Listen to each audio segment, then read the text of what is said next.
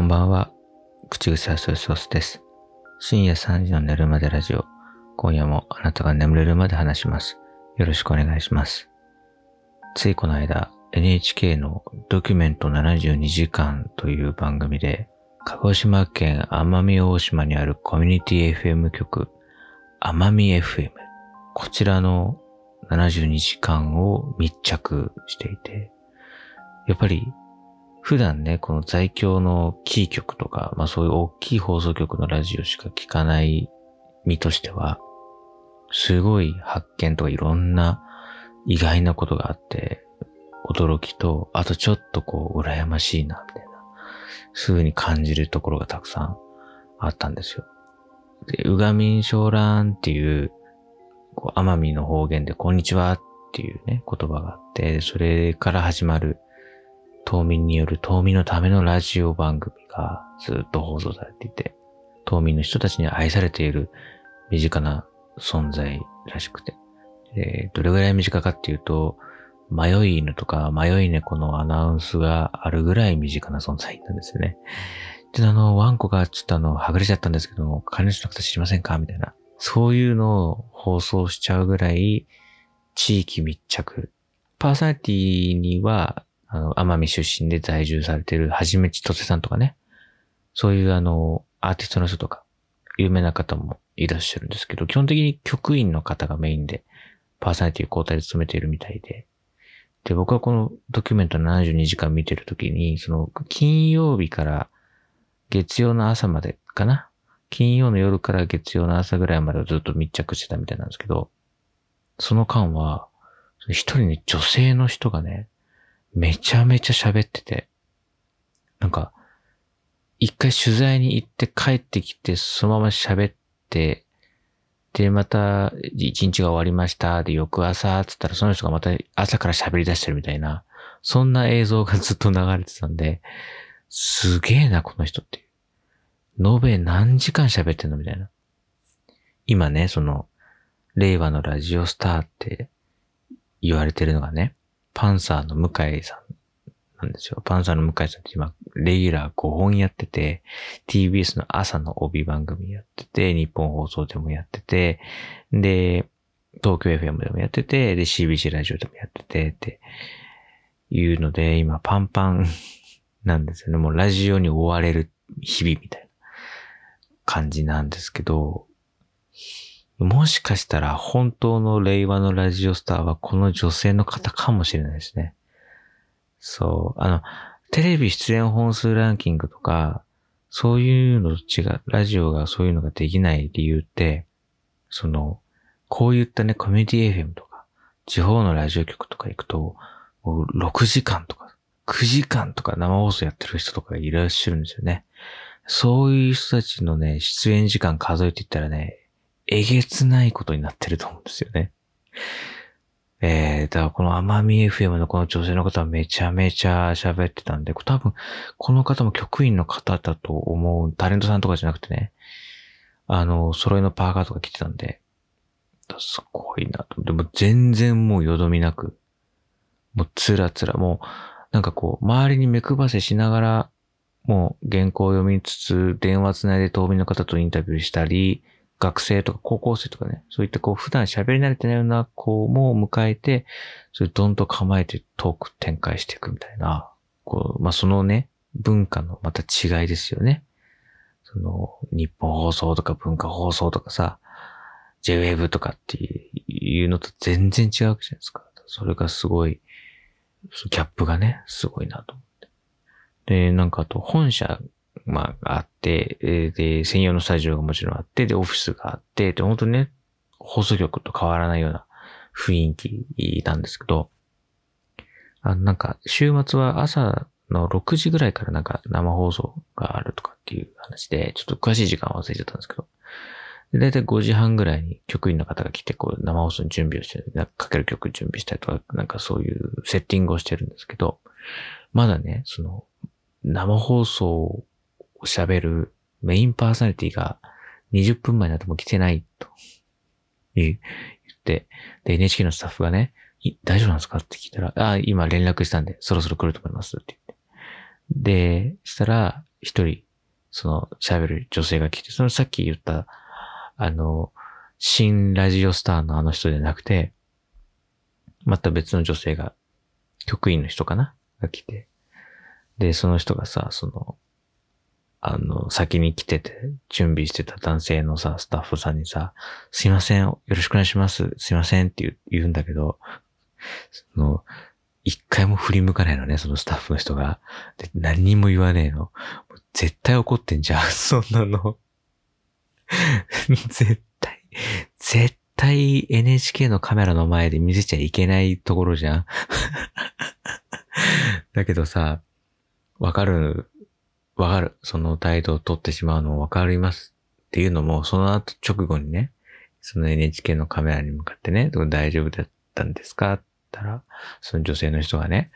あの、私すごい朝が弱くて、今朝も9個目のアラームで起きたんですよ。はははって。お茶入れながら給湯室で喋ってるのが放送開始7分前ですよ。大丈夫か？大、大丈夫なのか？ね生放送7分前、給湯室の会話じゃないんですよ。ね NHK のカメラに喋ってる場合じゃないんですよ、本当に。これからの島民の方々の朝を支えるラジオが始まろうとしているんですよ。すごいですよね。7分前のお茶入れるメインパーソナリティはね、東京、いや、これはこう日本列島を探してもまあいない。逸材、だけど、次期ラジオスターがここにもしかしたら眠ってるかもしれないですね。眠ってるっていうのはあの、あの、比喩ですよ。本当の意味で眠ってる。本当の意味で朝眠っちゃってるこの人が、実はこう眠れるラジオスターなのかもしれないですね。で、まあ、本社にそういうスタジオがあって、こういう本社機能というのがね、メインの機能っていうのがまああるんですけど、もう一個スタジオがあって、その島の市場、建物の1階がずっと通路が伸びてて、その通路の両脇に全部こう、お店が並んでるみたいなあるじゃないですか。なんかお魚屋さんとかお肉屋さんとか。そんな感じで、島のその市場っていうのがあるんですけど、その市場のこう店が並んでるじゃないですか。ね。お魚屋さん、お肉屋さん、洋服屋さん、サテライトスタジオ。え？もう一回行きますよ。お肉屋さん、魚屋さん、洋服屋さん、サテライトスタジオ。サテライトですよね。サテライトもここまでサテライトしますかというね。出張しすぎじゃないのって思うんですけど、その市場に完全に溶け込んでるですよ。でもね、そのスタジオっていうのも全然仮設ってことじゃなくて、ちゃんと広いテーブルにマイクがあって、で、放送するときに使うタクっていうね、まあその音楽とかを鳴らすタクがあって、で、多分生配信とかやってるのかな ?iPhone のカメラとかもいっぱい構えて、で、あの MacBook がね、あって、それでこう台本とかこうデータをチェックしながら喋るみたいな感じの設備をもうドーンと構えてあるわけですよ。常設されていて、もうすごいんですよ。なんですけど、駄菓子屋さんも兼ねてるんですよ。そうなんですよ。まあ、多分、まあ、その一応、市場にあるっていうことだから、その、なんか売らないとっていうね、ことなんだと思うんですよ。で、駄菓子屋さんやってて、スタジオ兼駄菓子屋っていうね。だからその、アマミ FM が多分運営してるんですけどね、その駄菓子屋さんをね。だからさ、その、サテライトスタジオだからさ、お店のその路面店と同じ感じでさ、ずっとこうそのお店が並んでいる感じで、普通にスタジオが並んでるから、なんかカウンターじゃないけど、ちょっとこう、よくね、サテライトスタジオとかその、あの、ラジオ局の、あの、1階にあるさ、そういう生放送ブースとか外で、外から、あの、見たことがある人なら、イメージつかみやすいと思うんですけど、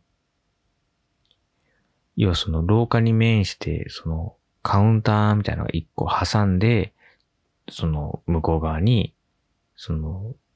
サテライトスタジオのそのテーブルがあって、機材があって、で、メインパーソナリティとか育っていてっていうのがあるわけですよね。で、そのカウンターみたいなそのところからこう、もう、なんていうの？届く距離にも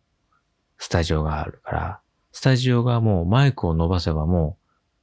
市場を通りかかったお客さんに喋ってもらえるぐらいの、そういう距離感なんですよ。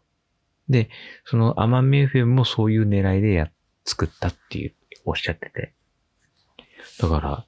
その買い物がてらこう来た人たちに喋ってきなさいって言って喋ってもらうみたいな。いうノリなんですよ。で、もうそれの最たるものとして、あの、その奄美大島出身で、高校からその鹿児島市内の方にね、あの、相撲の強豪高校に進学した高校1年生の男の子が、あの、休みでね、里帰りに、あの、島に来てて、んで、その子が市場に来たんですよ。で、したらその、さっき言ったその、令和の新ラジオスターの女性が、あーっつって、その男の子を見つけてね、もう手招き。しゃ、喋ってきなさい。喋ってきなさい。アポ成立。が、早いな、アポ、アポイントメント早い。早いですよね。一般的にはね、営業ですら飛び込みは嫌われると聞きますけども、まさかゲストが飛び込みというね。でも、もうそれを多分想定していたんでしょうね、男の子もね。お土産持ってきたよって言ってお土産を渡すっていうね。その女性に。なんでかっていうと、このアマメ FM では、この子がちっちゃい頃からずっと主催をしてたんですって。だからもうその新ラジオスターの人とこの高校生ももう親戚家族みたいな受け答えで、なんかね、下の名前で呼んでましたからね。なんか、なんかなんだっけな、なん、なんていう名前だったんだちょっと忘れちゃったけど、例えば霊光だったらさ、霊光来たよ、みたいな感じで。すげえこの距離感と思って。で、喋ってよあっつって言って、で、さっきのさ、あの、言った、うがみんしょうらーんって言って、その男の子が、うがみんしょうらーん、こんにちは、つって。そのまま寮生活の話をしてね。本当に身近な感じでしたよ。でも人口、およそ4万人ぐらい。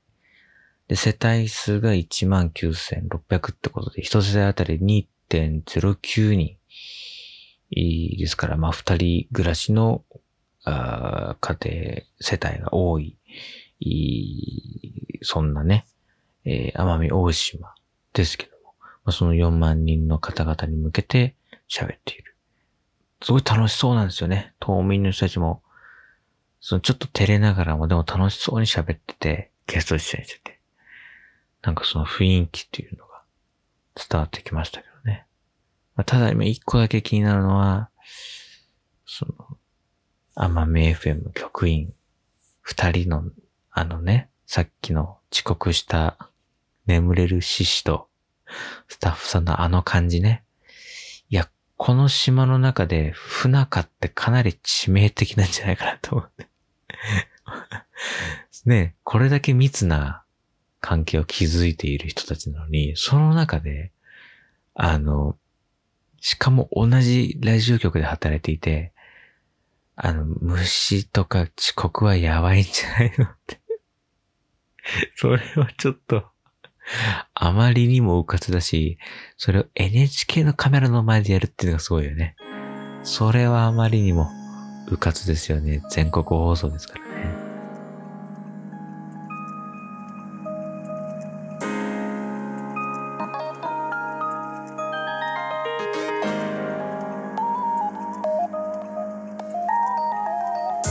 番組へのメッセージは概要欄のリンクに貼ってあるメッセージフォームからお願いします。Twitter のハッシュタグは寝るまでラジオ、寝るまでラジオとつけて投稿してみてください。よろしくお願いします。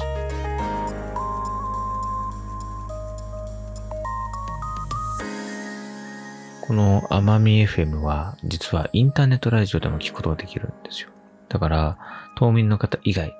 つまり僕でもあなたでも聞くことができるらしいので、ちょっとね、今度聞いてみようかなって思います。ああのね、遅刻した女性がどうなったかっていうのをね、